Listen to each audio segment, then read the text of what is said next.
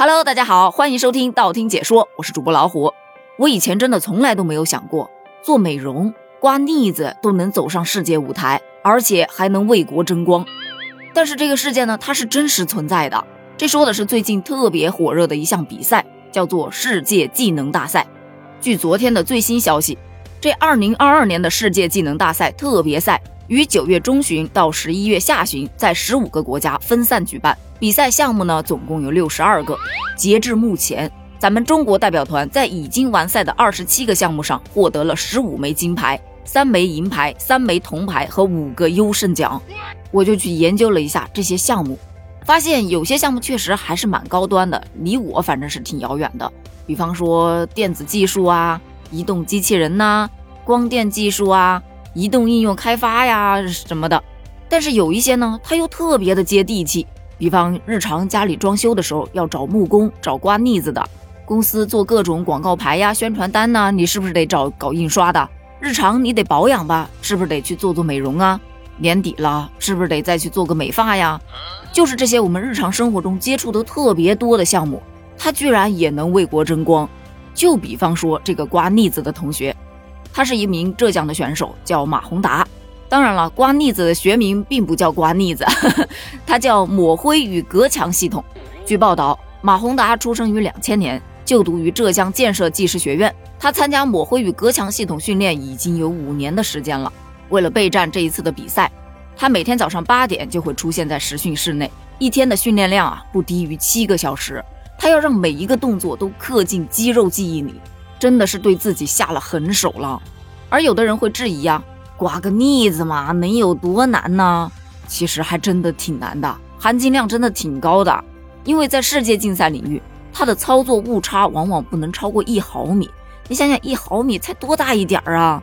要求高就算了，它的时间还特别的紧，你必须在三个小时内完成读图、分析试题、设计方案，还要编写工序。由此可见呐，这考验的已经不仅仅是技能了。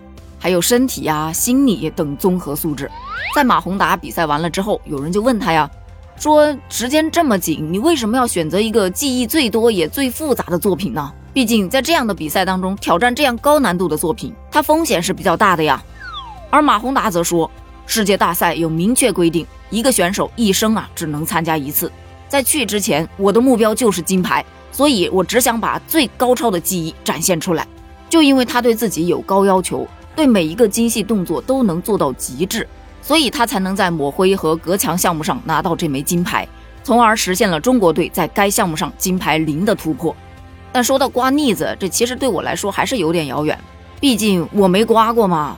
但是我做过美容啊，我真的是万万都想不到美容也能拿世界冠军。当我研究了相关的新闻之后，我发现一个问题：原来美容真的没有那么容易呀！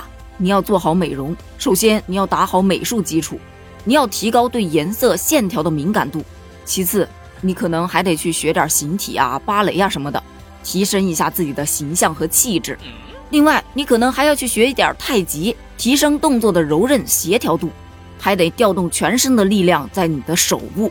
仅仅精通还不够，你还得把它做到极致，因为并不是每一个人都可以代表国家出战的，他们的集训非常的残酷，是用的淘汰制，十选五，五选三。最终只有一个人能代表国家参加世界技能大赛，而今年参赛的选手就是来自重庆城市职业管理学院的教师王佩。